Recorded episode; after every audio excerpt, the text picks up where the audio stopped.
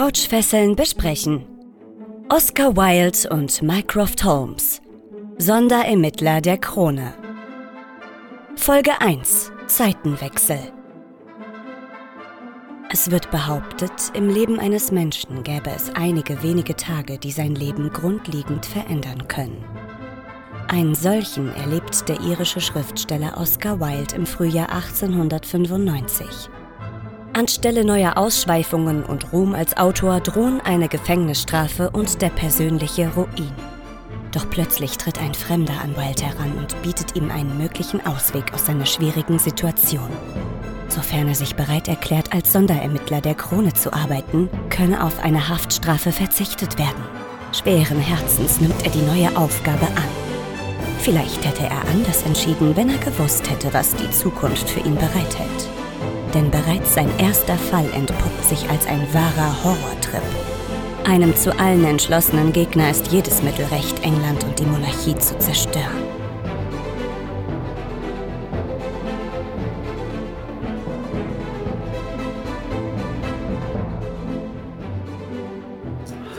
So, Alles klar. alles klar. Da sind wir soweit. Dann erwarte ich die charmante Begrüßung. Die charmante Begrüßung, die ich mir immer noch nicht fest ausgedacht habe. ich habe es noch nicht niedergeschrieben, aber fangen wir einfach mal an. Hallo und herzlich willkommen bei Die Couchfesseln. Heute besprechen wir aus der maritimen Reihe Oscar Wilde und Mycroft Holmes, Sonderermittler der Krone, Folge 1, Zeitenwechsel. Ich begrüße heute den Moritz. Hallo Moritz. Hallo. Hallo. Das ist alles. Das muss reichen. Schummelst du dich wieder durch die Begrüßung durch. Hi, wie geht's dir? ähm, wie man hört, hust ich ein bisschen oder du hast es rausgeschnitten und ihr hört es nicht und habt Glück. Äh, aber ich bin topfit, gut vorbereitet und äh, habe mit dieser Folge Spaß gehabt. Ja, definitiv. Also hat mich äh, in, in vielen Facetten sehr unterhalten. Bevor wir richtig loslegen, Moritz, kennst du unsere Kategorie? Was hast du in letzter Zeit gehört oder wie wir es sagen würden, was hat dich so gefesselt? Mm, ich habe total vergessen, was ich beim letzten Mal erzählt habe, aber ähm, ich hatte gerade Spaß immer noch mit der Serie Benny Bärenstark oder auch Benoit Brisefer auf Französisch. Da gibt es nämlich auf Französisch fünf äh, Sammelbände, wo dann alle Werke vorkommen. Und äh, das finde ich einfach unglaublich charmant und knuffig. Benny oder auch Benoit hat das Problem, dass viele seiner Fälle sich sehr, sehr ähneln. Denn es lebt im Prinzip davon, dass er ein kleiner, starker Junge ist, der in Kriminalfälle reingerät. Wenn er aber Schnupfen bekommt, geht seine Stärke verloren. Das passiert natürlich immer im ungünstigsten Zeitpunkt. Dann wird er gefangen genommen und in letzter Sekunde äh, hilft irgendein merkwürdiges Hustenmittel und der kann wieder alle verprügeln. Aber es ist von, äh, von Peyot, der auch die Schlümpfe beispielsweise äh, macht. Und äh, das macht wahnsinnig Spaß. Das ist zwar irgendwie sehr kindisch, aber es macht mir auch als ziemlich genau 50-Jährigem noch einen Heidenspaß. Und es ist in sehr angenehmem und nicht zu hochtrabendem Französisch, was deutlich leichter zu lesen ist als Blake und Mortimer oder auch Tim und Struppi. Also Benny Bärenstark, schlag zu. Im schlimmsten Fall kauft ihr euch einfach die kleinen Einzelbände, die immer so 10, 12 Euro kosten. Sonst äh, schlagt ihr bei den großen, fetten Omnibussen zu, wie wir Comic-Leute sagen. Benny Bärenstark, mein Tipp. Ja, sehr schön. Das äh, werde ich mir definitiv angucken, weil es hört sich wirklich lustig an. So ein bisschen was wie Popeye halt auch, ne? Der anstatt äh, Spinat seinen Hustensaft dann braucht. aber halt echt total knuffig. Und die, die Abenteuer, die sind dann auch so ein bisschen mit Geheimagenten und, äh, und Robotern, die als Menschen getarnt sind und so. Also das ist wirklich ein wilder Mischmasch aus allem, aber kannst du dir echt gut geben, auf jeden Fall. Ja, das ist doch schön. Ich habe ja das Problem, ich nehme relativ viele Folgen auf, von daher kommt Ja. mein äh, Repertoire an, was mich so gefesselt hat. Da komme ich immer sehr schnell an meine Grenzen. Ähm, ich weiß es gar nicht, ob ich das schon erwähnt hatte, dass ich äh, großer Masters of the Universe Fan bin. Das Nein, ist, äh, erzähl. das verfolgt mich ja irgendwie schon seit meiner Kindheit und ja, ich hatte lange überlegt, inwiefern ich mir diese Leidenschaft irgendwo ins Regal stellen kann und Ja, die alten sind natürlich viel zu teuer, um sich da mit der Vintage Collection das Regal vollzustellen. Die Origins sind super, nur habe ich halt auch keinen Platz für 130 Figuren, denn wir wissen ja, wie so ein Sammler ist, da reicht ja nicht eins. Deswegen bin ich durch ganz viele Umwege von einem äh, Rollenspielkollegen aus, aus deinem Discord, der hat mich auf die äh, Mega-Konstruks-Reihe gebracht. Und da habe ich mir für einen relativ schmalen Taler Castle Grayskull geholt und ja, seitdem sammle ich Lego He-Man. Das sind ganz schön produzierte äh, Sets, ganz tolle Figuren, so fünf Zentimeter groß, sehr detailliert für die Größe. Passt also genau noch ins Regal, ist auch nicht ganz so teuer wie der ganze andere Krempel. Ja, man kann schön, während man die baut, die alten Masters of the Universe Hörspiele nochmal dabei ja. hören. Von denen, wie ich es jetzt gehört habe, äh, eine neue Reihe geben wird. Ja, richtig. Wie, wie wir alle im Heldenchaos-Podcast gehört haben. Genau, das habe ich gehört und ich muss dem Patrick jedes Mal dafür danken, dass er mir all diese tollen Infos gibt, die mein Geldbeutel wahrscheinlich hart strapazieren werden. Aber ja, ich bin da total froh, weil ich äh, in, interessiert und amüsiert bin, aber es mich kein bisschen anmacht, das zu kaufen. Also äh, alles richtig gemacht, super. Und äh, du hast mein Mitleid. Vielleicht sollten wir noch äh, sagen, dass es sich äh, um Klemmbausteine handelt. Nicht, dass uns unsere nördlichen Nachbarn bis auf die Unterhose verklagen. Oder ist es tatsächlich das Original? Nein, oder nee, ist es ist äh, was okay. halt dieses klassische.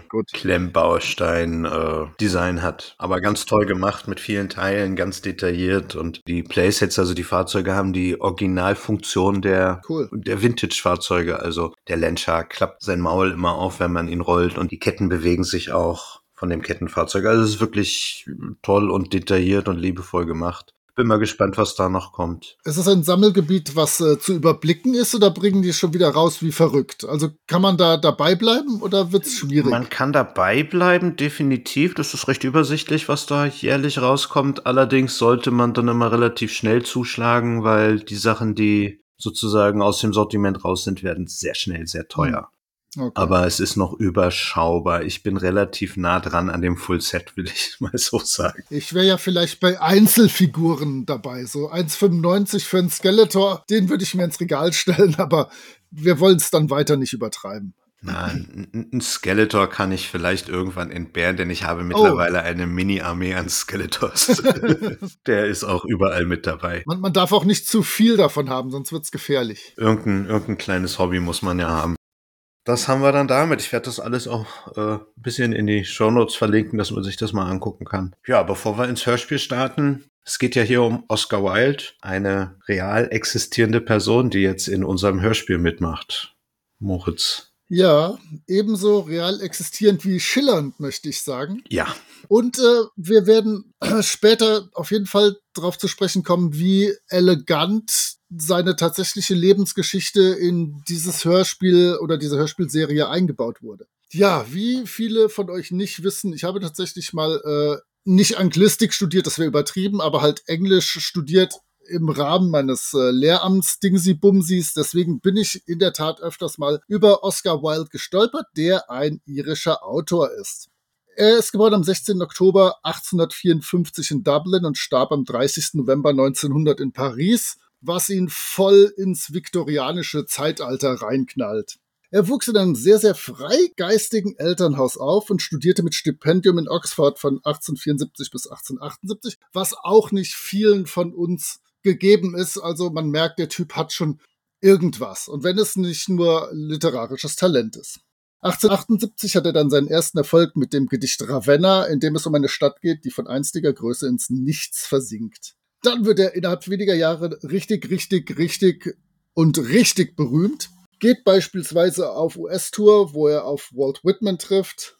Die ganze Zeit über ist er eine mehr als schillernde Figur und hängt in Paris mit Leuten wie Verlaine und Victor Hugo ab oder mit der Schauspielerin Sarah Bernard, Malern wie Degas. Respekt, das hört sich nach einem echt interessanten Leben an. Also noch interessanter als meins und meins ist schon saugut. Ganz groß kommt er dann 1891 mit Das Bildnis des Dorian Gray raus oder der Gesellschaftskomödie Lady Windermere's Fan. Ich durfte im Studium auch The Importance of Being Earnest lesen habe ich nicht so toll in Erinnerung, aber vielleicht war ich damals noch nicht reif genug, um das zu erkennen. Ich wette, das würde mir mittlerweile besser gefallen. Persönlich hatte, der, hatte er dann auch eine Familie und seine Frau hielt bis zuletzt zu ihm, bei allen Problemen, die wir gleich kurz noch besprechen werden. Aber außerdem hatte er zahlreiche weitere Liebschaften, auch mit Männern und auch mit Männern, die gerne Geld dafür nahmen, dass sie ihm Gesellschaft leisteten. Und das war dann zum Beispiel auch der Grund, weswegen er ins Gefängnis einfahren musste. Das kam nämlich im prüden viktorianischen England nicht so gut an. Das passierte 1895, als er zu zwei Jahren Zuchthaus verurteilt wurde. Und zwar nicht nur Zuchthaus, sondern auch noch mit harter Zwangsarbeit. Das heißt, zwischendurch auch mal wirklich sich körperlich richtig fertig machen, wahrscheinlich zu wenig zu essen kriegen. Und wir alle kennen das Wetter in England. Auch das tut immer sein Übriges, um einen Körper mächtig mitzunehmen.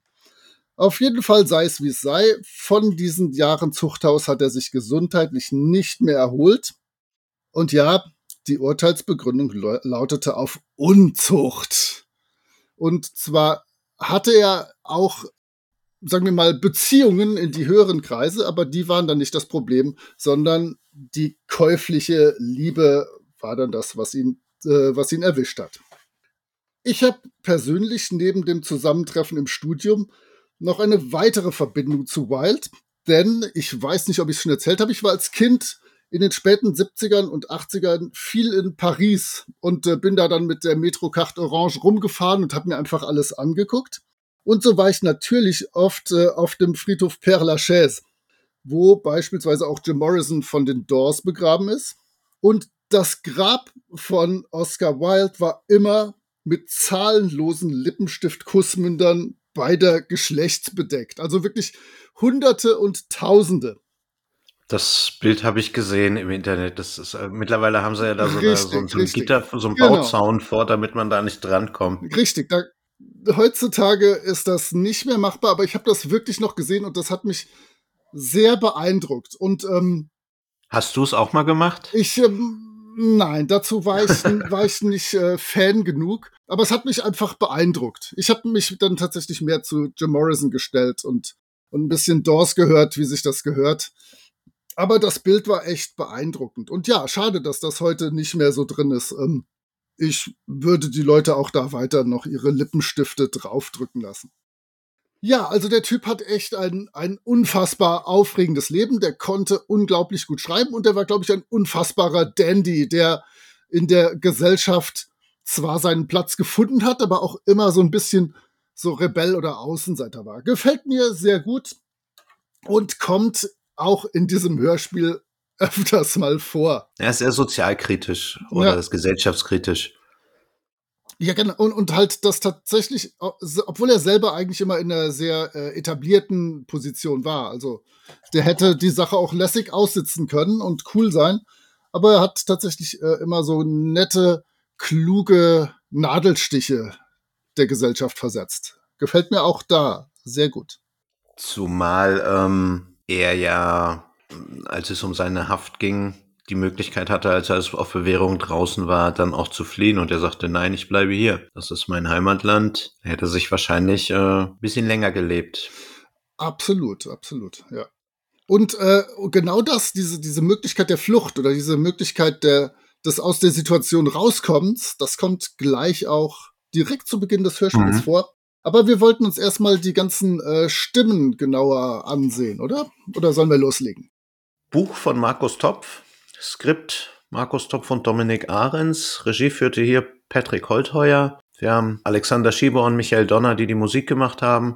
Sounddesign von Markus Winter. 11.03.2016 erschienen. Ja, meine Infos sind jetzt hier 79 Minuten Spielzeit. Hast du da? Nein, da möchte ich dir ausnahmsweise nicht widersprechen. Ich habe auch 79 Minuten. Äh, und vielleicht können wir noch sagen, dass es vom 11.03.2016 ist als äh, Ersterscheinung. Dann schneide ich meins raus und lasse deins drin, kein Problem. Als Sprecher haben wir den Introsprecher, der großartige und von mir riesig gemochte Lutz Mackenzie. Oscar Wilde wird von Sascha Rotermund gesprochen. Sascha Rotermund ja, brauchen wir nicht viel zu sagen. Benedict Cumberbatch, Smoke. Da, da, darf ich, ja genau, für die, für die Nerds vielleicht noch äh, Euron Graufreund aus Game of Thrones oder für uns Frankophile Omar Sy, den wir auch mittlerweile aus echt vielen Filmen ja. und Serien kennen, beispielsweise aus Lupin. Und Rotermund war auf der Live and Ticking Tour von den drei Fragezeichen mit auf der Bühne. Also definitiv eine Stimme, die wir alle irgendwann irgendwie schon mal gehört haben. Man entgeht ihr nicht. Und ich sag's an dieser Stelle direkt, er spricht teilweise unglaublich schön blasiert den Oscar Wilde. Es ist eine Freude. Der würde mich auch aufregen, wahrscheinlich, wenn ich mit dem länger zu tun hätte. Definitiv, aber er legt es ja halt auch extrem drauf an und man muss sagen, das, was ihm da alles so passiert, das hat er sich auch redlich verdient. Ganz klar. So blöd es auch ist. Also wer da mal Lust hat, es gibt auf YouTube ein ganz tolles Video. Ich mache da mal einen Link in die Show Notes, wie Benedict Cumberbatch, also wie Sascha Rotermund, ähnlich wie Benedict Cumberbatch den Smaug äh, synchronisiert im, im Hobbit. Vielleicht ist es bei Benedict Cumberbatch noch ein klein bisschen beeindruckender, aber wie Sascha Rotermund das äh, auch nachmacht, das muss man sich mal angucken. Sehr ja. gerne, das kenne ich auch nicht. Ja, Mycroft Holmes, gesprochen von Rent Reins.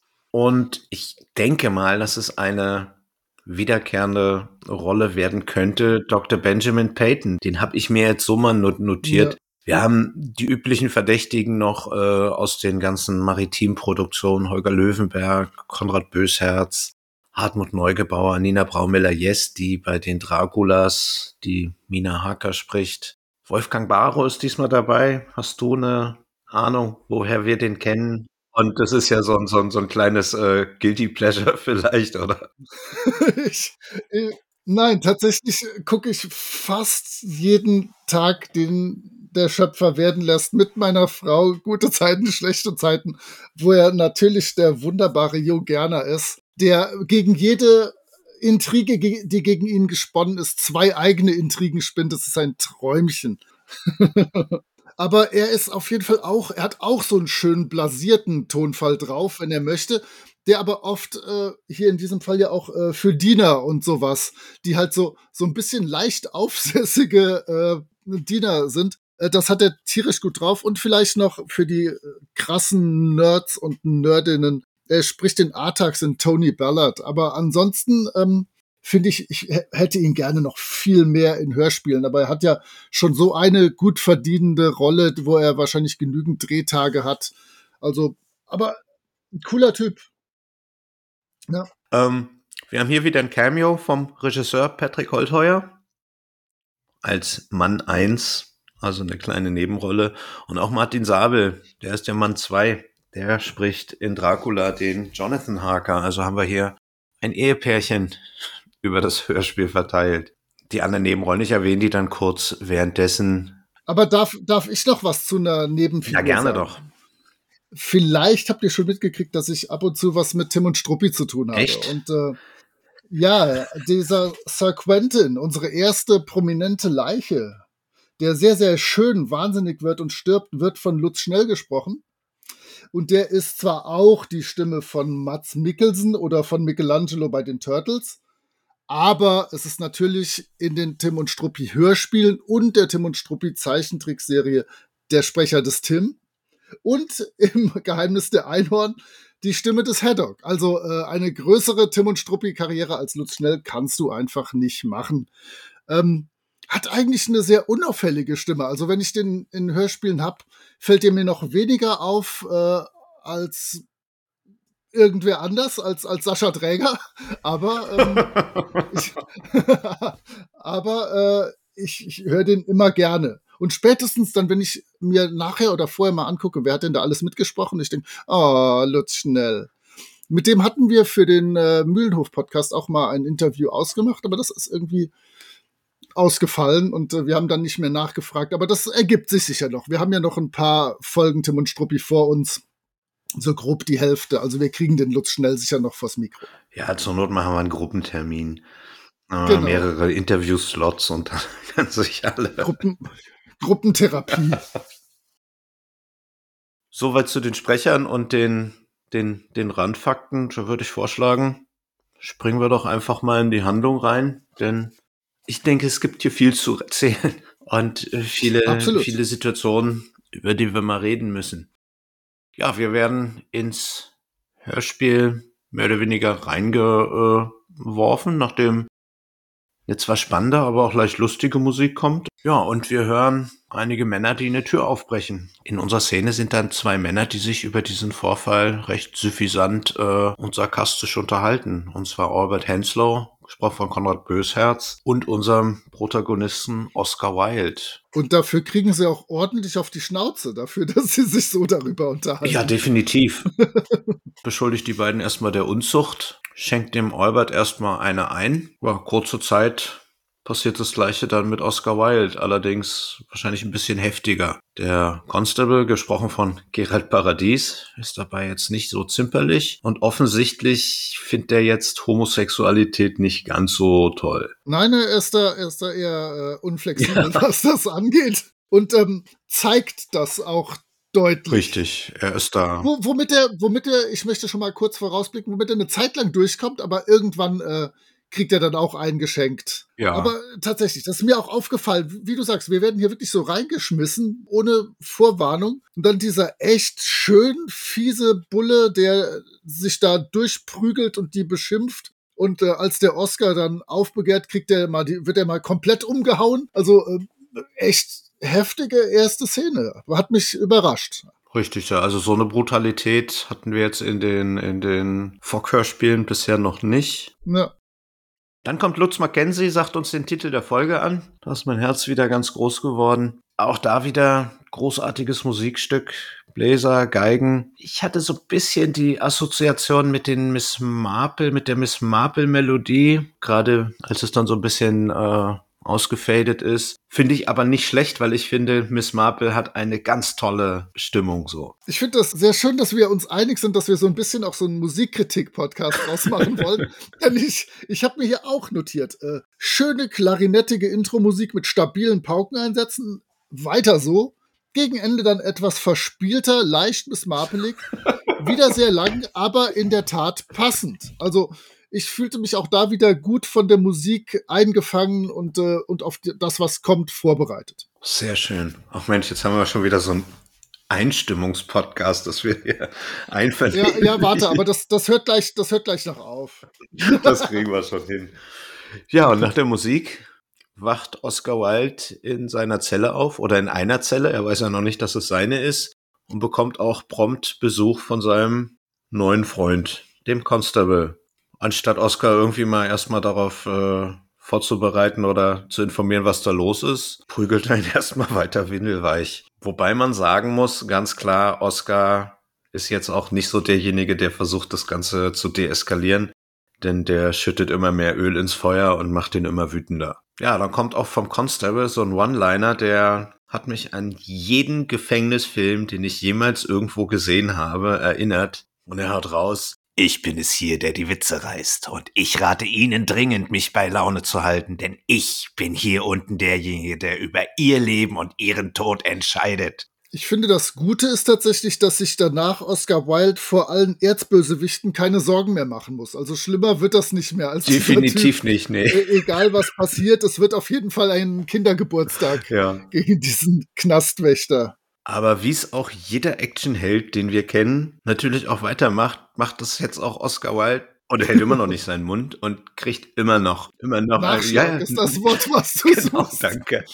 Und naja, wir finden dann raus, dass anscheinend ja ein Komplott gegen ihn läuft und es da wohl Leute gibt, die was gegen ihn haben, die ihn, er wird aber weiter frech, bekommt weiter Schläge, reizt ihn weiter. Also er bringt ihn wirklich bis an den Rand, dass er sagt, so jetzt mache ich dich richtig fertig und da kommt ein Mann in die Zelle und plötzlich stellt sich raus, dass der Constable ja doch nicht so eine große Nummer ist, denn der ist plötzlich aber richtig klein und wir lernen, na, wir lernen ihn ja eigentlich noch gar nicht kennen. Wir genau, wir, wir merken nur, da ist jemand mit Autorität, der 400 Ebenen über dem Constable steht und diese Szene unterbricht. Genau, wir wissen an der Stelle noch nicht, wer es ist. Fand ich auch elegant gemacht. Gefällt mir bisher immer noch gut. Ich kann noch nichts Schlimmes sagen. Auf jeden Fall, auf jeden Fall wird dieser, kommt der Mann und sagt dann auch zum Constable, sie kümmern sich darum, dass der jetzt hier wieder zusammengepflegt wird und wieder auf die Beine kommt, so. Jetzt streicheln sie den mal ein bisschen und dass er dann zu mir ins Büro geschafft wird. Wild macht einen dummen Spruch, aber der Mann Der geht zum Lachen anscheinend ganz tief in den Keller und kontert nur trocken, dass der Walters jetzt alles so richtig verstanden hat, dass er keine Wahl hat. Und da war mir klar, das wird noch richtig witzig mit den beiden. Die haben so eine richtig schöne Art, die gegeneinander stößt und das wird eine tolle Chemie miteinander bringen. Ich wollte gerade sagen, die haben ganz toll keine Chemie miteinander.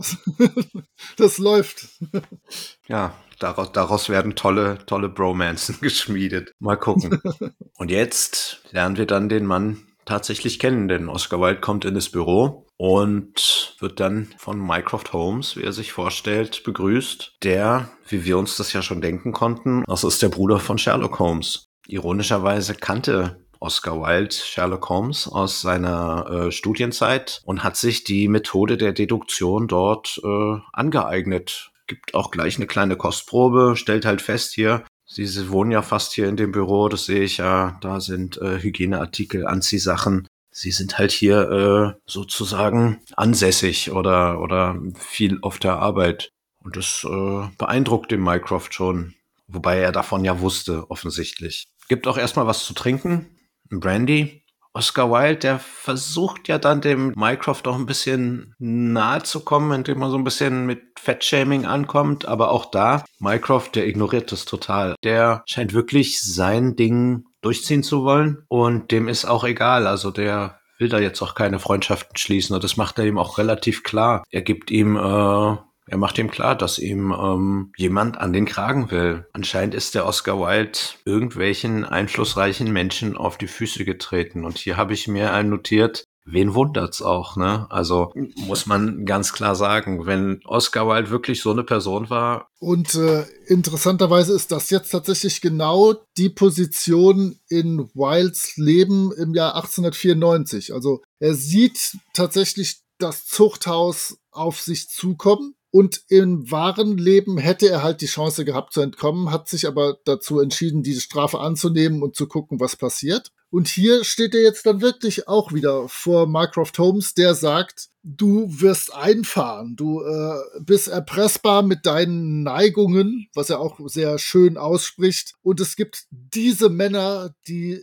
äh, vorhaben, ihn ins Zuchthaus oder wahlweise auch die Irrenanstalt zu bringen, je nachdem, wie der Prozess läuft. Und Mycroft stellt sich jetzt als einzigen Schutzschild dar gegen diese Männer. Und äh, ja, jetzt hat wieder, wie im wahren Leben, Wild die Option, sagt er ihm ab und geht ins Zuchthaus. Und wir wissen, was dann passiert. Nach zwei Jahren ist seine Gesundheit so im Keller, dass er es dann noch ein paar Jahre macht, aber dann auch wirklich stirbt als fast gebrochener Mann. Oder sagt er, Mycroft, alles klar, ich bin dein Mann.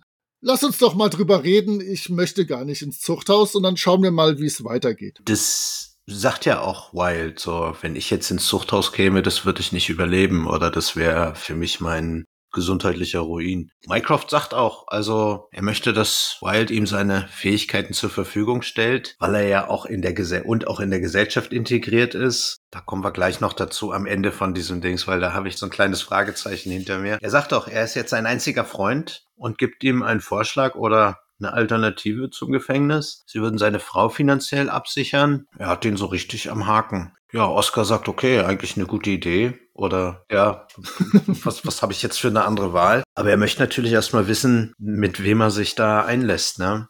Holmes erklärt dann, er ist also ein geheimer Geheimagent einer geheimen Geheimeinheit der Geheimgeheimpolizei, die äh, als Mittler zwischen allen Instanzen des Militär, Polizei, Geheimdienst und der Politik sozusagen fungiert. Verstehe. Du bist schlauer als ich. Ich habe einfach aufgeschrieben, Wild soll zum Sonderermittler gemacht werden, um mit seiner Kreativität und unkonventionellen Art Feinde der Krone abzuwehren. Aber GGDG Dingenskirchen hört sich äh, deutlich Er wird der Frank Drabin des äh, viktorianischen Zeitalters. Also diese Organisation scheint irgendwie allmächtig zu sein. Die steht so über allem, was Politik, Gesellschaft und Geheimbünde da irgendwo machen. Es gibt neue Bedrohungen gegen das Vaterland, die über politische Bedrohung oder militärische Bedrohung hinausgehen, die sozusagen auch im, im Hintergrund ablaufen. Und Holmes soll einen Sonderermittler benennen, der sich gegen diese Bedrohungen stellt. Wild hat die charakterlichen Eigenschaften und Fähigkeiten, um sich dieser Aufgabe anzunehmen. Besonders seine Kreativität und sein schnelles Denken und dass er seinen Idealen folgt. Auch stur und beharrlich ist, sind so die Argumente, warum er ausgewählt ist. Ich fand in dieser Szene sehr, sehr schön. Du hast ja gut geschildert, wie der Holmes den Wild immer mehr so in sein Spinnennetz reinzieht. Und äh, man merkt, selbst wenn er dann äh, das unterschreibt, diese NDA, und er weiß, wenn er dagegen handelt, geht's an den Galgen. Selbst wenn er das unterschreibt, ist er permanent in so einem goldenen Käfig. Und das wissen beide. Und ich finde das sehr, sehr schön, wie der Wild sich da kultiviert, windet, sprachlich und, ja. und von der wahrscheinlich auch Gestik und Mimik her, die ich mir da sehr gut vorstellen kann, wie er weiß, es führt kein Weg dran vorbei aber ich werde bis zuletzt irgendwie zumindest zeigen, dass ich das nicht möchte, dass mir das nicht gefällt. Ja. Und ähm, deswegen fragt er dann ja auch wirklich nochmal genau nach. Ja, aber ähm, was sind denn gerade diese Probleme, die hier auftreten? Und ich fand das schön, wie die aufgebaut sind. Dann äh, Holmes schildert dann so, Menschen verschwinden, Erfindungen werden gestohlen, unaufgeklärte Morde häufen sich. Das ist immer noch so klassischer Scotland Yard-Kram. Dann werden aber auch große Missernten eingefahren, und zwar nur in Gebieten der Krone. Die Unzufriedenheit in der Bevölkerung wird geschürt. Die Börsenkurse fallen aus heiterem Himmel ins Bodenlose. Industrieanlagen werden von Unfallserien heimgesucht. Und dann, was dann den Wild und mich endlich auch an Bord holt, es gibt Ereignisse, die scheinbar jeder natürlichen Erklärung entbehren. Dann merkt man, Wild und Melem sind milde interessiert und äh, könnten sich jetzt doch vielleicht dafür einsetzen, die Krone zu retten. Definitiv. Sie skizzieren mich als einen üblen Dickkopf, der sich mit allen und jedem anlegt und nur selten nach rechts und links schaut, nur um ja keine anderen Meinungen zuzulassen. Worauf Holmes erwidert, wie ich sehe, können Sie meinen Ausführungen immer noch folgen und sind zu demselben Schluss gekommen wie ich. Einfach mega klasse. Und du hast dieses NDA angesprochen, also eine, ein Non-Disclosure Agreement, eine Verschwiegenheitserklärung mit der Konsequenz ein Wort und Instant Galgen. Aber dafür wird er ja Sonderermittler der Krone. Er hat mehr Kompetenzen als ein Scotland Yard Beamter. Also mehr oder weniger wie ein Doppel-Null-Agent und sein Vorteil ist, er kann die Welt noch erleben. Das ist Alles in allem jetzt nicht so schlecht. Also James Bond oder Knast. Im Endeffekt muss man sagen, kommt der Mycroft in der Szene oder so in diesem ganzen Rekrutierungsverfahren so ein bisschen wie bei Triple X rüber. Wenn du dich an die Filme, wenn die dir was sagen, mit Vin Diesel und später hier mit äh, Ice Cube. Ein bisschen Nick Fury halt, ne?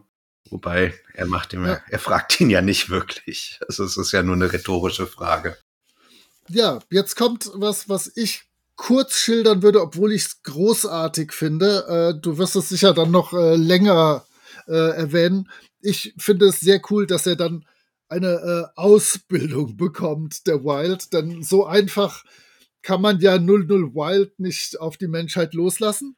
Und da wird direkt auch angemerkt, diese Fortbildung wird sich vor allem auf seine Defizite auf der physischen Seite beziehen. Das heißt, äh, im Geist ist er ja klar, aber sein Körper ist wahrscheinlich schwammig oder so wie der von äh, James Bond zu Beginn von Sag niemals nie. Auf jeden Fall, außerdem kommt noch dazu eine Tarnung, denn die Öffentlichkeit muss denken, dass er im Knast sitzt. Und äh, bei schon in diesem Fall habe ich ein bis dreimal gedacht, die müssen doch jetzt, also da wird doch irgendjemand Oscar Wilde erkennen, spätestens wenn er so klassische Oscar Wildismen loslässt. Aber das wird bestimmt in folgenden Fällen noch viel grauenhafter, wo man denkt, ihr werdet den doch jetzt erkennen. Egal. Auf jeden Fall hofft Wilde jetzt auf Alkohol, Tabak und erfreuliche Gesellschaft.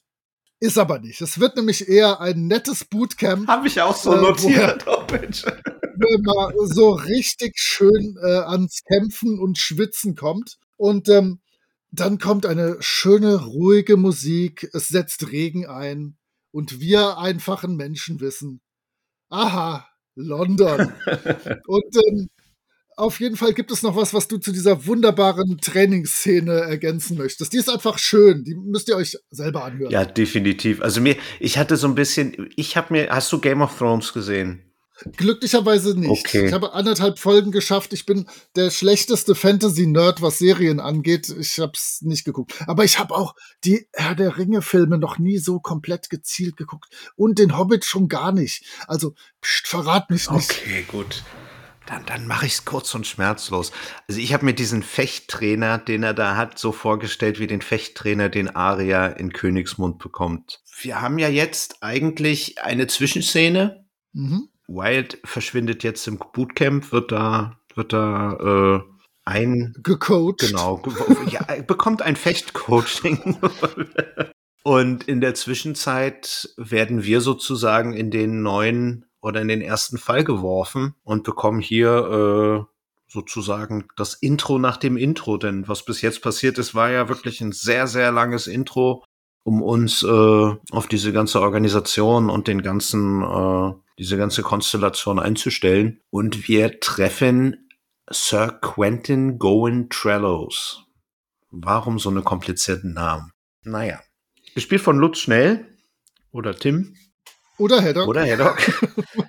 der kommt, der äh, erreicht sein, sein Heim und hat offensichtlich Halluzinationen. Erkennt seinen äh, Kutscher nicht so wirklich, ist ganz merkwürdig, wird von seinem Butler empfangen und der sorgt sich über das Aussehen seines Herrn. Der, der scheint richtig fertig zu sein. Die Hallus werden immer schlimmer. Seine Frau ähm, begrüßt ihn und äh, jetzt ist es so, also ich habe so das Gefühl, dass wir so ein bisschen mehr in, in seiner Wahrnehmung sind. Und sie redet ganz schlimm mit ihm in einem ganz heftigen Ton und er wird immer panischer und aufgeregter und sticht sich ein Messer ins Auge. Ich habe auch, äh, ich war beeindruckt. Also ähm, heftige Szene, ja. Also, sowieso, der, der schreit ja vorher noch raus aus meinem Kopf, für elenden Viecher und die Stimme der Frau, die wird ja dann auch noch äh, so richtig krass äh, verfremdet mhm. mit so einem Halleffekt und sowas, dass wir uns wirklich in seinen Kopf gerade reinversetzen. Und ja, dann zieht er sich zurück. Dann kommt ein krasses Blutgurgelgeräusch, wo ich dachte, hui, hui, hui, hui. Und ja, der hat sich dann mal eben das Messer durchs Auge ins Gehirn gesteckt wieder eine sehr heftige Szene, die mich ein bisschen unerwartet getroffen hat, aber jetzt bin ich vorbereitet. Ich weiß, es gibt viel auf die Schnauze, es gibt Messer in Gehirne. Ab jetzt äh, bin ich, so wie Oscar Wilde, auch vorbereitet, okay. äh, wie es weitergeht. Also ich muss sagen, der Butler hat am Ende ganz schön slapstick-mäßig auf seinen Tod reagiert. Das war so eine komische Aussage, die dieser Schrecklichkeit dieser Szene nicht ganz so entsprochen hat. Also so, so das Sounddesign in der Szene war ein bisschen unglücklich, war alles so ein bisschen äh, zu verzögert, aber das kann natürlich auch aus seiner Sicht oder wie auch immer. Ja, ich fand das super. So, das ist, äh, ich fand es super, dass es, wie gesagt, aus seiner Sicht kam und es hat einem ja selber auch verstört dagelassen dass man da jetzt auch nicht weiß, was da nun alles ist. Damit endet die Szene auch und wir sind wieder bei Mycroft, der den äh, Oscar Wilde beim Training besucht und ihm den neuen Fall präsentieren möchte. Und auch das wird musikalisch wieder schön eingeleitet. Richtig. Der, die Überleitung ist so eine Trompetenmusik, die dann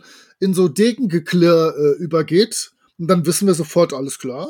Die sind wieder am Trainieren. Der Wild wird wieder vom äh, Mr. Wheeler ordentlich fertig gemacht. Und äh, das ist der Zeitpunkt, wo ich mir sehr hoffe, dass wir die, diese beiden öfters in Kombination noch antreffen werden als, äh, als Holmes und Wild. Also die, die haben nämlich eine, genau, die haben nämlich eine wirklich schöne Chemie, anstatt dieser, dieser Nicht-Chemie zwischen den beiden anderen, die auch funktioniert. Aber ich bin gespannt. Ich äh, werde den nächsten Folgen begeistert entgegensehen. Was ich jetzt noch, äh, ich meine, der wird von Konrad Bösherz gesprochen, der Fechttrainer, Albert Henslow. Konrad Bösherz hat meist die Nebenrollen. Von daher kann ich dir da jetzt nichts versprechen. Wir lassen uns überraschen. Schwertkämpfe in Hörspielen sind immer ganz, ganz schwierig. So Fechtduelle, weil es sich immer so anhört, als würde einer so zwei Gabeln gegeneinander klappern. Da finde ich Schusswechsel schon deutlich angenehmer. Ja, aber, aber ich will jetzt nicht sehen, wie die ein Schusstraining aufeinander das machen. Das, das wäre unerfreulicher. Dann lieber Degen.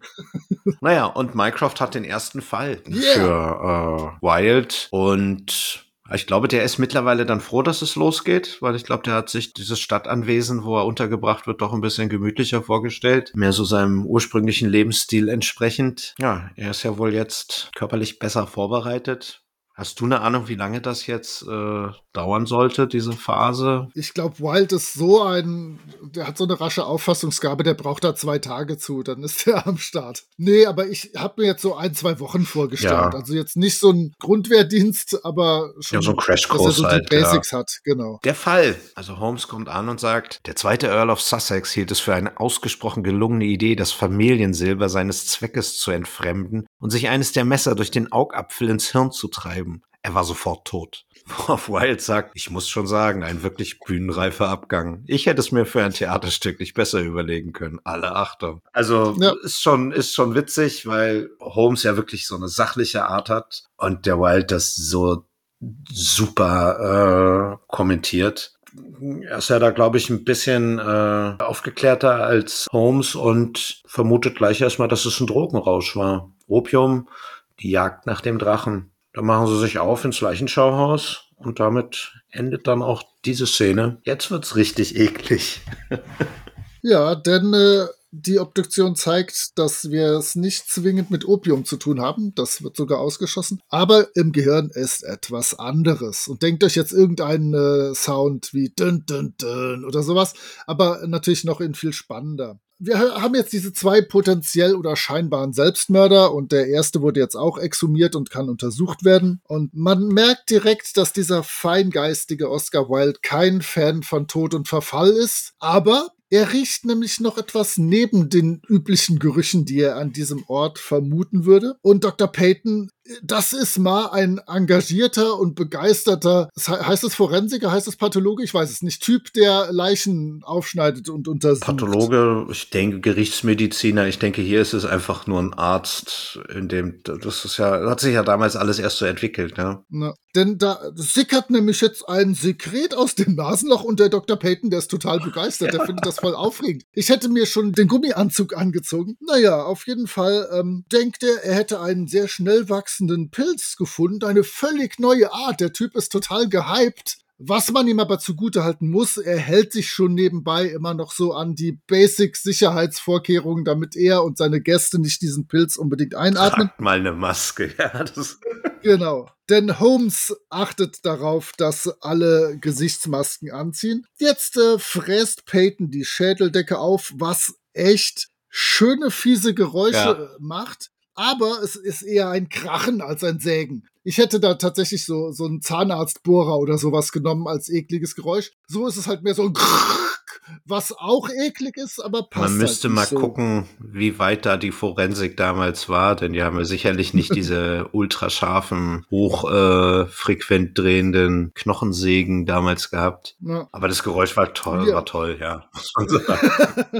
ähm, wiederum ist der Peyton super begeistert, denn da ist wirklich so eine Art Pilz drin und die hat sich mit Widerhaken mit dem Hirnstamm verbunden. Eine ganz tolle Sache, die ich auch nicht oft genug würdigen könnte. Aber äh, der hat noch Liebe zu seinem Beruf. So gehört das ist, das. Damit hat der Pilz definitiv Potenzial dazu, der Einzeller des Jahres zu werden.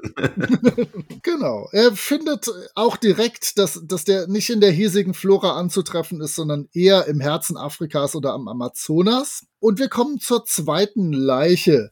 Es ist Mr. Tippett, der oberste Direktor der Londoner Börse, der sich vor 14 Tagen von der Tower Bridge geworfen hat. Und Wasserleichen sind ja, wie wir alle wissen, auch immer nicht schön anzusehen. Man merkt sofort bei dieser weiteren Untersuchung, dass Wild clever ist und direkt mal nach weiteren Verbindungen fragt, aber scheinbar gibt es keine Berührungspunkte zwischen diesen beiden Leichen. Jetzt wird der Sarg aufgebrochen. Ja, es wird der wunderbare Gestank erwähnt. Und hier ist es jetzt ganz toll. Der Pilz hat nämlich den ganzen Körper umschlossen und sämtliches Gewebe verflüssigt. Und ich habe hier nur aufgeschrieben, ich bin weniger begeistert als Peyton. Also der ist, der ist wie, der, der ist völlig aus dem Häuschen jetzt. Das hat er noch nie gesehen.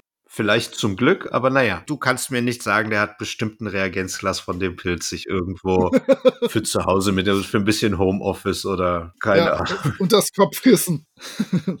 aber uns ist jetzt allen klar, es wäre definitiv nicht gut, wenn sich dieser Pilz verbreiten würde. Und Wild ist immer noch dabei, den Zusammenhang zu suchen und findet ihn immer noch nicht. Und ihm ist klar, Wir müssen die letzten Stunden der Männer durchleuchten und gucken, was passiert ist, ob es da eine Gemeinsamkeit gibt. Ja, und dann beschließt er nach Sussex zu fahren und den Kutscher von vom Vom Earl. zweiten Earl of Sussex, der mit den vielen schwierigen Namen. Deswegen habe ich mir immer nur zweiter Earl of Sussex aufgeschrieben. Das soll Ich habe reichen. Earl einfach nur hingeschrieben, aber Earl ist ja auch ein Name, von daher ist es schon ein bisschen doof.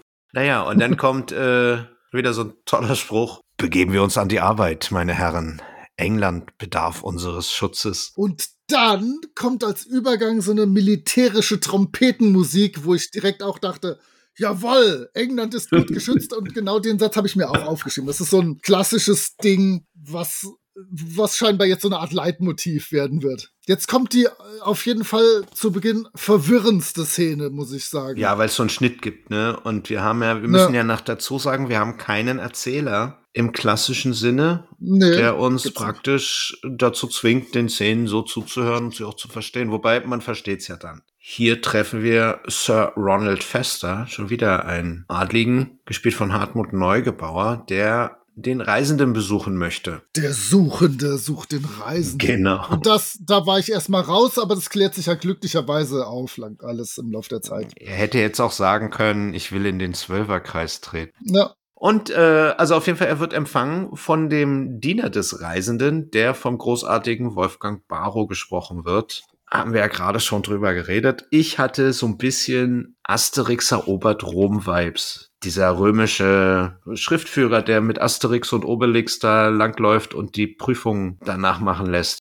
Naja, und der Fester trifft den Reisenden nun letztendlich, aber der kann sein Maul nicht halten. Der ist die ganze Zeit am Reden und wird auch fast rausgeworfen, gibt sich aber immer noch sehr arrogant und dann wird er zusammen äh, zurechtgestutzt vom Reisenden, denn der weiß eine ganze Menge über ihn. Daraufhin wird der Fester dann doch sehr kleinlaut. Also es geht halt los mit diesem ganzen Theater und Fester fängt an, sich schlecht zu fühlen, bekommt Halluzinationen und wird dann von dem Diener des Reisenden nach draußen begleitet mit den Worten, er wäre jetzt bereit. Das kriegt er mit, wird panisch, flieht und wird kurzerhand von der Kutsche überfahren. meine Güte, du bist aber über diese echt spannende und atmosphärisch gute Szene drüber gebügelt, mein lieber Schwan. Ähm, Bitte sehr. denn, denn erstmal ist dieser Reisende, der schwingt jetzt erstmal prophetische Reden. Der Fester hat wohl irgendwas bezahlt, viel Kohle und will was von dem. Und wir fragen uns, was ist los? Dann soll nämlich der Reisende zwischen den Welten den Kontakt zu Verstorbenen herstellen. Jetzt wissen wir, aha, der kann irgendwas. Und äh, Fester hat zwei Fragen an sein Eheweib. Ist sie mit deiner neuen Ehe einverstanden? Aha, du alter Schwerenöter.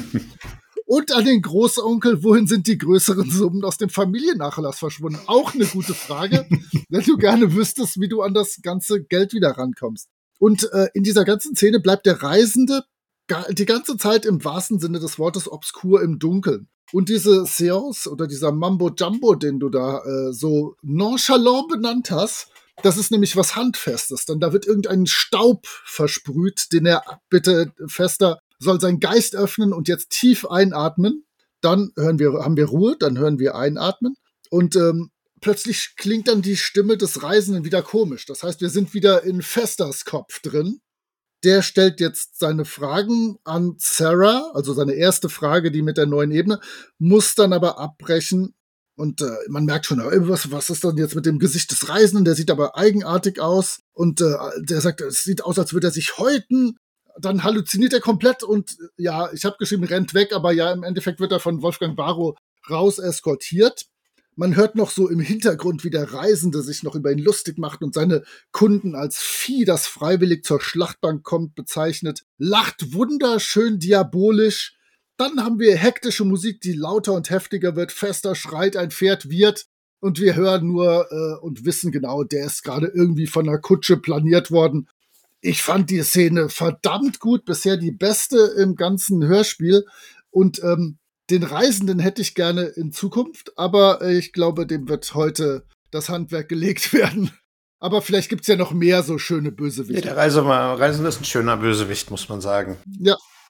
Habe ich nicht gedacht, dass du dir jetzt so detailliert beschreibst. Und wenn du sie so beschreibst, äh, fällt mir auf, dass sie wirklich eine der besseren Szenen ist aus dem Hörspiel, ja. definitiv. Ich hatte mir die ganze Zeit so ein bisschen Gedanken gemacht, ist diese Seance oder, oder, ja, so nennen wir das mal einfach, was hat das da auf sich? Ist es jetzt realistisch? Und da habe ich mal nachgeguckt. Denn im viktorianischen Zeitalter hatte das tatsächlich wirklich einen Riesenboom, dieses ganze mhm. Übernatürliche. Es wurde ähm, also war gesellschaftlich äh, anerkannt, diese, diese gewisse Sparten der Pseudowissenschaft äh, aufleben zu lassen. Also das Okkultistische und auch ähm, Alchemie und ähm, Jetzt weiß ich nicht, ob ich das richtige Astrologie. Ja, Oder Astronomie, ja, verwechselt. Genau, cool. Da sind wir auch wieder auf einer. Halt, halt, halt das, das, was nicht Sterne und ihren Weg beschreibt, sondern da Unsinn draus liest. Genau. Ihr wisst, was wir meinen. Richtig. Und äh, das war damals halt ein Riesenboom, denn durch, äh, durch, die, durch Darwin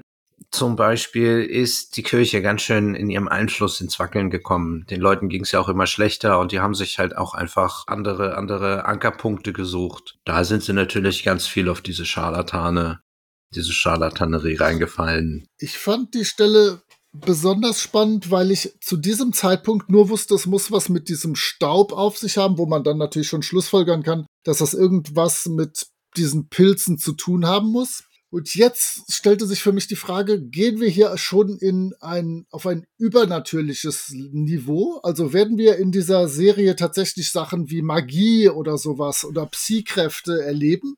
Oder werden wir am Schluss doch wissenschaftlich bleiben? Und das ist eine Frage, die sich selbst am Schluss nach der Aufklärung so ein kleines bisschen noch stellt. Aber ähm, ich würde tendenziell nach dieser ersten Folge sagen, dass wir äh, auf der Wissenschaft weiterhin, fuß, weiterhin fußen werden. Ich bin gespannt. Definitiv. Also ich glaube, mit dem Wissen, dass wir ja Dracula noch in diesen ganzen Serien haben, ist natürlich das Übernatürliche nicht ausgeschlossen. Ich wollte gerade sagen, besprecht ihr nicht Dracula-Fälle? Also da bitte. Ich glaube, da sind wir vermutlich über die Grenze hinaus. Ja. Aber ich habe noch nicht reingehört. Ich bin gespannt. Das äh, solltest du mal machen. Unheimlich schön. Okay. Unheimlich gute äh, Sprecher. Thorsten Michaelis, Top Dracula. Okay. Damit springen wir ja dann eigentlich schon wieder zu ähm, Holmes und Wilde. Oh ja. Die sind jetzt nicht so einer Meinung, was Politik angeht. Oscar Wilde kommt jetzt auch gar nicht so mit den Infos erstmal raus, sondern macht sich auch so ein bisschen Spaß draus hat aber natürlich mit dem Kutscher geredet und hat sich auch intensiv mit der Witwe des Verstorbenen befasst, um da weitere Infos zu bekommen. Und das passt natürlich gar nicht in die moralischen Vorstellungen des Mycrofts. Ich meine, die haben ihn jetzt hier wahrscheinlich zwei Wochen lang eingesperrt da in diesem Anwesen. Und dann lassen sie ihn wieder in die Menschheit raus. Ist doch klar, dass er da seiner Triebhaftigkeit nicht mehr Herr ist. Ja, der hatte auf jeden Fall mal Redebedarf. Lass es uns so Also er hat sich ganz, er hat sie ganz doll getröstet. Und während seiner äh, Ermittlungen hat er nun entdeckt, dass das Opfer unheimliche Neigung zum Spiritismus aufgezeigt hat. Da kommen sie dann gemeinsam auf den Reisenden. Tatsächlich wusste das Oscar Wilde alles vorher schon, bevor Mycroft mit ihm da auf die Lösung kommt. Äh, an dieser Stelle lobt Holmes übrigens Wild und weil er beeindruckt ist von seiner Arbeit und da war ich überrascht, weil du das bisher sehr schön rausgearbeitet hast, dass der Holmes bisher sehr neutral war und alles von sich abprallen lässt und bisher eigentlich auch noch nicht so ein richtig freundliches Wort zum Wild gesagt hat. Und dann beginnt diese Szene noch, in dem der Wild total überschwänglich mit irgendeinem bescheuerten französischen Akzent allein um den Holmes zu nerven reinkommt und dann nicht mit seinen Erkenntnissen rausrückt. Aber dann sind die Erkenntnisse so gut, dass Holmes tatsächlich zugibt, gut gemacht. Respekt, weiter so. So ein bisschen das Verhältnis zwischen jetzt aus den Sinclairs zwischen Sinclair und Superintendent Powell, wo er Sinclair auch immer sehr schnippisch ist, weil er weiß, ja, sie brauchen mich ja auch es entwickelt sich ja, die, diese Antichemie, die feilt sich immer schöner aus und ja. da ist, äh, denke ich mal, immer noch mehr Potenzial drin. Der Fester ist in Mayfair gestorben, wie, mhm. wie man ja offensichtlich an dem Unfall dann auch wusste. Da ist ja auch die Villa des Reisenden in der Nähe. Der ist ja von der Villa nicht schrecklich weit gekommen, nee, wirklich, bis er nee. überrollt wurde. Ich glaube, das ist das Allerschlimmste, wenn du so ein, äh, so ein Unternehmen betreibst, dass die Leute dann direkt vor deiner Tür hops gehen Das ist dann ja. doch schon sehr auffällig. Man musste die Dosis ein bisschen runterregeln für die Zukunft. Ja, vielleicht war der auch nur zu aufgeregt. Keine Ahnung. Zumal es ja auch biologisch ist, das kann man nicht ganz so gut dosieren, denke ich. Ja, Oscar Wilde möchte sich verkleiden und dem Reisenden einen Besuch abstatten. Hier sehen wir dann mal so einen ersten Einblick in die tatsächliche Schaffenskraft von dem, wo der Holmes, also von der Organisation von Holmes, denn die besorgen ihm relativ spontane Identität, also eine Tarnidentität mit echten Papieren und allem drumherum. So denken wir. Jawohl, genau. Also äh, Wild will als Lady Beatrix aus Schottland auftreten und äh, mit ihrem toten Mann Fitzgerald Kontakt aufnehmen. Und das habe ich mir auch notiert. Diese Holmes-Organisation ist mächtig. Die haben ganz schnell äh, alles an den Start gebracht mit Lebenslauf und äh, Papieren. Und jetzt kommt die kürzeste Szene der Welt. Ähm, da habe ich mir nur vorher aufgeschrieben, Spannungsmusik, dann etwas sanfter werdend. Dann sind wir unterwegs. Wild meckert über seine Kleidung. Also er ist jetzt schon von seinem Plan nicht mehr ganz überzeugt. Und dann sind wir auch schon direkt, bevor wir uns äh, versehen, in Mayfair in der Villa. Da entwickelt sich dann ein Dialog zwischen dem Reisenden und Wild. oh ja. Der spinnt eine Geschichte zusammen, um den Reisenden da einzuwickeln, wird aber enttarnt.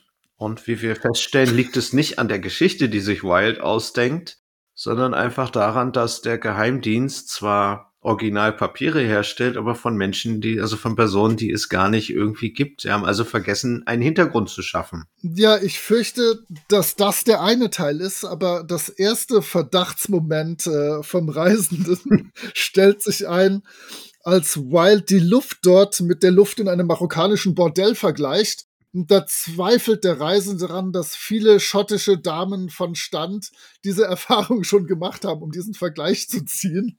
Ähm, also der Wild ist schon in seiner Räuberpistole insgesamt ein bisschen übers Ziel hinausgeschossen. Aber ja, die Tarnung erweist sich auch als nicht ganz so professionell, wie wir äh, uns in der Kutsche das noch vorgestellt haben.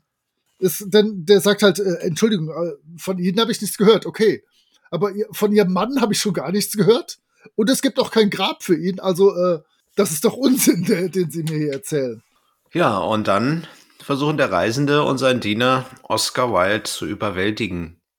Und er macht auch da keine Kompromisse und ersticht den Wolfgang Barrow erstmal mit seinem Stockdegen. Nein! und äh, mutiert hier relativ schnell zu einem Actionhelden, der auch da sehr, äh, sag ich mal, kaltblütig dann auch äh, agiert oder reagiert. Training war anscheinend sehr effektiv. Er überwältigt den Reisenden und reißt ihm die Maske vom Gesicht. Trotzdem der Reisende ihn noch warnt, fallen die Gläser mit den Pilzen um und zerbersten. Wild hat offensichtlich eine Maske auf, unter seiner Maskerade oder unter seinem Schleier oder was auch immer. Der Reisende atmet diese Sporen ein, weiß ja, was mit ihm jetzt passieren würde. Anstatt jetzt hier uns ein bisschen Aufklärung zu geben, erschießt er sich einfach selber. Finde ich aber konsequent. Ja, aber was ist denn das für ein schlechter Bösewicht? Der muss doch vorher erst noch alle Pläne aufdecken. ja, aber so. der hat die ganzen James also Bond-Filme so doch, doch, nicht gesehen. Das konnte der doch vorher nicht ahnen, dass man sowas machen muss. Er ist halt noch neu im Geschäft. Ja. Ja, und ja, er wird auch neu im Geschäft bleiben, denn weit wird er es nicht mehr bringen. Aber schade, ich mochte Ja, den. der hatte, das hatte, hatte einen schönen, äh, hatte einen schönen Flair. Das hätte als, er hätte auch schön wegkommen können. Hätte ich gut gefunden, um da so einen ersten Dauergegner zu etablieren. Und was mir in dieser Szene gut gefällt, ist, äh, uns ist klar, oder es wird vom Reisenden zugegeben, der Plan war eigentlich perfekt. Es hätte nichts passieren können, außer dass der Zeitpunkt des Todes zu genau eingegrenzt wurde der Gerichtsmediziner war zu gut. Jetzt sehen wir, wozu Peytons Liebe zum Job alles gut ja. ist. Der hat nämlich eigentlich das alles aufgeklärt. Vielleicht gibt es von dem auch noch eine eigene Serie. Oh ja, die, ich werde die schreiben zur Not. Definitiv. Wenn es die nicht gibt, mache ich die. So wie es in jedem Kriminalfall natürlich auch äh, Tradition ist, wird jetzt ein kurzes Abschlussgespräch durchgeführt und Wild und Holmes tauschen sich aus. Und sie kommen zu dem Schluss, es muss ja irgendwo einen Maulwurf geben. Wild holt sich von Holmes wieder äh, ein Lob ab, zum zweiten Mal. Ja. Sagt aber auch, dass da wohl auch eine Menge Glück bei war. Die Pilzsporen oder die Pilze an sich werden ins Labor gebracht und dort untersucht. Und wir wissen doch beide, was damit jetzt gemacht wird. Das wird doch jetzt für die eigenen Zwecke genutzt Natürlich. und erstmal weggeschlossen. Aber es gab da auch schon, äh, gibt da auch schon Erkenntnisse. Und die Pflanzen und der Pilz bilden wohl eine Symbiose, das ist ein äh, Pilz aus dem südamerikanischen Regenwald. Und wer hatte recht? Der Gerichtsmediziner. Richtig. und äh, ist wohl so, dass wenn der Pilz und die Pflanze voneinander getrennt werden, dass der Pilz dann seine Sporen aus äh, schüttet und nur wenn die zusammen sind, äh, dass er davon dann abgehalten wird. Irgendwie so. Lassen wir das mal einfach so stehen. Der Diener, äh, den kannte keiner. Ein unbekannter Mensch. Ja, außer, außer uns gute Zeiten, genau, schlechte ja, Zeiten. Gut, das kannten die ja damals noch nicht. Die wussten jetzt nicht, dass wir Joe Gerner hier brutal umgebracht haben. Es wurde noch ein Talisman gefunden in einem Sekretär, der so gut gesichert wurde, der wurde aufgebrochen von den äh, Beamten. Dabei wurde einer getötet und einer hat sein Auge verloren. Und jetzt frage ich dich, haben die nicht den Phantomsee gehört? Denn so eine Truhen haben es manchmal in sich. Ja. Also sie haben da einige Dokumente gefunden und in den Dokumenten wurde halt die Geschichte von dem Reisenden erzählt, der irgendwie aus, ich habe es jetzt nicht notiert, aber der kam wohl aus Kolumbien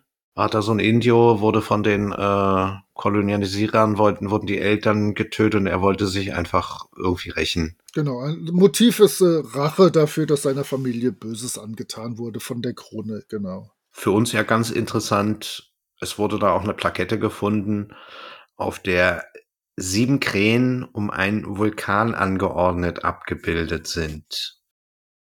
Ja, die sieben. Also haben wir jetzt äh, schon den ersten Name Drop, der Zirkel der Sieben. Wir haben jetzt den wirklich etablierten Feind und das schon in der ersten Folge. Wir können gespannt sein, denn ich zitiere, nein, doch ich bin mir sicher, es wird nicht lange dauern, bis wir erneut von ihnen hören werden. Wir wissen jetzt wohl, wer für diese übernatürlichen Jawohl. Phänomene verantwortlich ist, wer da irgendwie hintersteckt. Ja, wir dürfen gespannt sein, wie es jetzt weitergeht. Ich gehe mal davon aus, er wird wieder in das Stadtanwesen verfrachtet, wo er anonym weiter trainieren. Ja, das war der erste Fall oder die erste Folge und springen wir doch gleich mal in unser allseits beliebtes Fazit. Wir haben hier, glaube ich, echt viel zu erzählen drüber, denn ich war wirklich positiv überrascht, aber du darfst natürlich wieder anfangen. Ich würde es aber auch abkürzen. Ähm, ich fand das eine ne starke Hörspielfolge. Technisch sehr gut gemacht. Das, was dich gestört hatte mit diesem Verwaschenen und so, ich fand, das sollte halt wirklich die Perspektive aus sich des sich gleich selber umbringenden sein und fand das sehr beeindruckend. Auch die Szene mit der Seance, mit dem Staub fand ich super. Titel, nein, die Titelmusiken, die Zwischenmusiken sind gut, aber nicht so gut wie bei der Phileas Fogg-Reihe. Aber immer noch absolut passend. Und wenn wir in London sein sollen, dann sind wir auch in London. Dann merken wir das. Wenn was Spannendes kommt, dann kommt was Spannendes. Wenn ein etwas leichterer Teil kommt, dann hören wir das auch schon in der Musik, die dem vorausgeht. Echt gut gemacht. Die Stimmen sind gut, die Geschichte ist gut ich habe so ein paar Mini-Logik. Probleme, was die ganzen Morde und die Zeitabläufe angeht, wie schnell die danach sterben oder durchdrehen oder irgendwas. Aber das wird immer die Masse der Droge oder äh, die Menge, die zu sich genommen wurde, äh, ausmachen. Da will ich nicht dran rummäkeln. Insgesamt echt ein starker Anfang, wie du sagst. Am Schluss haben wir schon wieder äh, den Gegner, den wir für die Zukunft erwarten können. Wir wissen, es wird gegen diese sieben gehen und halten natürlich jetzt schon innerlich Ausschau nach diesem Siegel, ob wir das noch irgendwo sehen können, äh, ob wir schon ausmachen können, welche Personen in den zukünftigen Folgen zu dieser Gruppe gehören. Gefällt mir super, ich freue mich auf die nächsten Folgen. Ja, ich finde den Wild klasse, den Holmes noch so ein bisschen zurückhaltend. Mal gucken, ob äh, Don Johnson oder Dolph Lundgren sich bald äh, gegen den Cumberbatch Holmes durchsetzen können, stimmlich und, äh, und storytechnisch. Aber hey, nee, super, äh, weiter so. Ja, dem schließe ich mich im Groben erstmal an. Ich hatte mega Spaß. Ich finde, die beiden haben aufgrund ihrer nicht vorhandenen Sympathie und Chemie einfach bilden die ein super Duo, was uns für die nächste Folgen wahrscheinlich mega tolle Dialoge bescheren wird, wo vielleicht aber auch genug Platz ist auch für eine gewisse Entwicklung in dieser Freundschaft oder wie auch immer man das dann mal nennen darf. Also da bin ich, äh, das, das oder hinterlässt eine super Perspektive, um da auf die nächsten Hörspiele eine gewisse Vorfreude zu entwickeln. Ja. Ich finde Geräuschuntermalung, Musik auch ähnlich wie du, nicht ganz so gut wie bei Fogg, aber auf einem Niveau, was das was einfach mehr als ausreichend ist, wollen wir es mal so sagen. Auch die Sprecher gut. Tatsächlich äh, ist halt der eigentliche Fall relativ kurz. Das ist halt der Kompromiss, den man so in so einer ersten Folge machen muss. Entweder gibt es gar keinen Fall und man nimmt sich dafür ganz lange Zeit, aber dann ist ja auch irgendwo nicht so wirklich befriedigend. Also von daher passt es schon ganz gut. Insgesamt war das auch äh, ja sehr unterhaltsam. Ich glaube, für mich persönlich hätte dieses mit dem Zirkel der Sieben noch so ein ganz klein bisschen mysteriöser bleiben können, dass man das noch so ein paar Folgen vor sich herschiebt. Ich glaube, man darf dann halt nur nicht zu schnell rausfinden, was da genau hintersteckt. Es sollte immer noch so ein bisschen ja. mysteriös bleiben. Also ich bin wirklich mehr als zufrieden mit dem, was ich hier gehört habe. Umso mehr bin ich gespannt, wie sich das alles so weiterentwickelt, sowohl storymäßig als auch in der Interaktion zwischen den Charakteren. Ja, sehe ich auch so. Kann schwer in die Hose gehen, kann schwer in die Hose gehen, kann aber auch super werden. Schauen wir mal. Ja, ich äh, hoffe, dass die Art und Weise von Wild nicht irgendwann sich ausnutzt. Ja, das ist das Ding. Das könnte sein, dass sich das, dass sich das abnutzt, wie, wie die beiden miteinander agieren, wie der Wild vor sich hinschnöselt. Aber schauen wir mal. Ich möchte ihnen allen eine Chance geben. Dann sind wir mit der Besprechung und dem Fazit soweit durch. Wollen wir hier so einen kleinen. Hast du die zweite Folge schon gehört? Ähm, in der Tat nicht. Wollen Nein. wir dann so ein kleines, äh, mit ein paar Sätzen uns mal Gedanken machen, was da passieren könnte? Ich meine, das ist jetzt ein wirklich Longshot, wenn wir uns einfach mal den Titel vornehmen. Wie, wie, wie heißt denn der Titel? Finsteres, Finsteres Hochland. Hochland. Perfektes Timing. Ja. Dann darfst du, dann darfst du äh, den Titel nennen und äh, vermuten. Ja, die nächste Folge, Folge 2, hat dann den Titel Finsteres Hochland. Also ich möchte jetzt mal den Schuss wagen, dass wir nach Schottland müssen, denn England hat ja nicht ganz so viel Hochland. Da werden wir dann den nicht verstorbenen Mann der nicht vorhandenen Lady, die äh, Oscar Wilde gespielt hat, kennenlernen. Mach du doch mal einfach ein, du bist ja ja, wir werden die, wir werden die Highlands haben. Wir werden Hochmoore haben, wo Dinge passieren können, die sehr einsam sind. Wir werden ein Wirtshaus haben mit einem abstrusen Wirt oder einer abstrusen Wirtin. Irgendwo wird ein Bösewicht sitzen, der irgendwas geplant hat. Und zwar müssen wir ja die Eskalationsschraube jetzt höher drehen. Das heißt, jetzt werden wir nicht beim Morden sein, jetzt. Was kommt denn in deine Eskalationsschraube nach Mord? Ich bitte dich. Ja, nee, jetzt könnte was auf größerer Ebene kommen. Massenmord. Auf jeden Fall sitzt halt. Nein, nein, nein, nein. Eine, eine, ich würde jetzt schon langsam zur Wetterbeeinflussungsmaschine oder sowas übergehen. Nein, ähm, da wird auf jeden Fall in irgendeiner abgelegenen Burg irgendein finsterer Gesell sitzen, äh, wo sich Holmes und Wild oder Wild und von mir aus auch gerne sein Coach, äh, weil die nämlich viel cooler zusammen sind, einschleichen müssen, um den aufzuhalten von seinen bösen Taten. Es wird viel regnen, viel Nebel haben, viel Einsamkeit und viele schlechte Wild-Sprüche, die äh, genau diesen Mangel an gesellschaftlichem Leben anprangern werden. Das wird sein größtes Problem sein. Irgendwo in der Provinz in Schottland, wo er mit seiner, mit seinem Kleidungsstil auch gar nicht gut äh, vorankommt, wo ein paar hohe Stiefel sicherlich sehr viel besser geeignet wären als seine Lackschuhe. Ja, das hört sich, äh, hört sich dann doch spannend an. Nehmen wir meine Folge so. Wir nehmen deine Folge so. Ich reiche das mal beim Maritim ein und die können das ja dann äh, ja. ergänzen oder. Ja, wieder, ersetzen. wenn die besser war, wieder wie die Atlantis-Folge von Phileas Fogg, dann äh, können wir das ja noch ändern. Wir kriegen dich als Schreiber bei Maritim unter, kein Problem. Ja, also, also so gut wie die zweite Fogg-Folge allemal. Mit, das schreibe ich auf eine Arschbacke. ich lasse das mal so drin, liebes Maritim-Team melden Sie sich bei uns. Oder? Wir werden, wir werden halt, wir werden halt nie irgendwie von Maritim unterstützt werden. Der Zug ist jetzt abgefahren. Die Autoren hassen uns, äh, die, die Drehbuchleute noch mehr. aber, aber vielleicht kannst du es ja alles auf mich schieben. Ich hatte das. eigentlich gehofft, dass wir diesen Zeitpunkt auf äh, so weit verschieben können, dass wir vorher Lutz Mackenzie wenigstens hätten interviewen dürfen. Ja, das wird schon. Genau, und ich würde ich würd auch alles viel besser sprechen als Lutz Mackenzie. Das kommt noch dazu. Das ist ja klar, aber.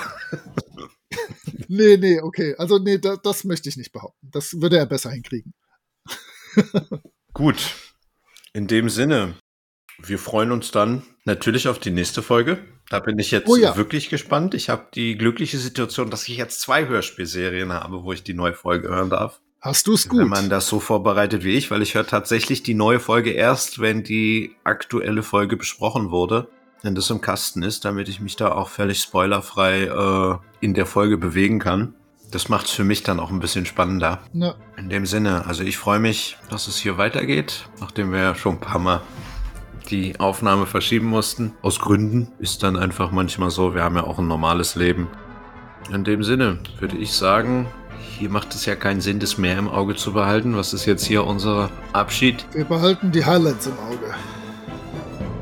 Zumindest erstmal.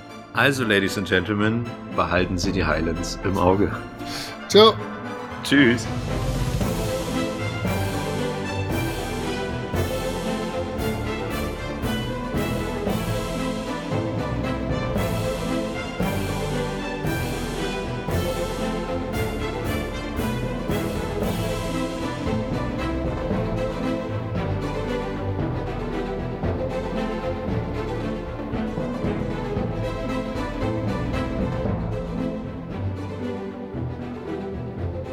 Couchfesseln ist ein Hobbyprojekt und steht in keinem Zusammenhang mit dem Label Maritim. Ihr findet uns auf Facebook, Instagram und auf unserem Discord-Server Die Couchfesseln könnt ihr uns persönlich treffen. Wir bedanken uns bei Craft für das tolle Folgencover. Die Couchfesseln sind Franzi, Julia, Moritz, Stefan und Dirk. Intro, Einsprecher und Abspann gesprochen von mir, Jacqueline Koleika, auch bekannt als Jackie Colas Voice.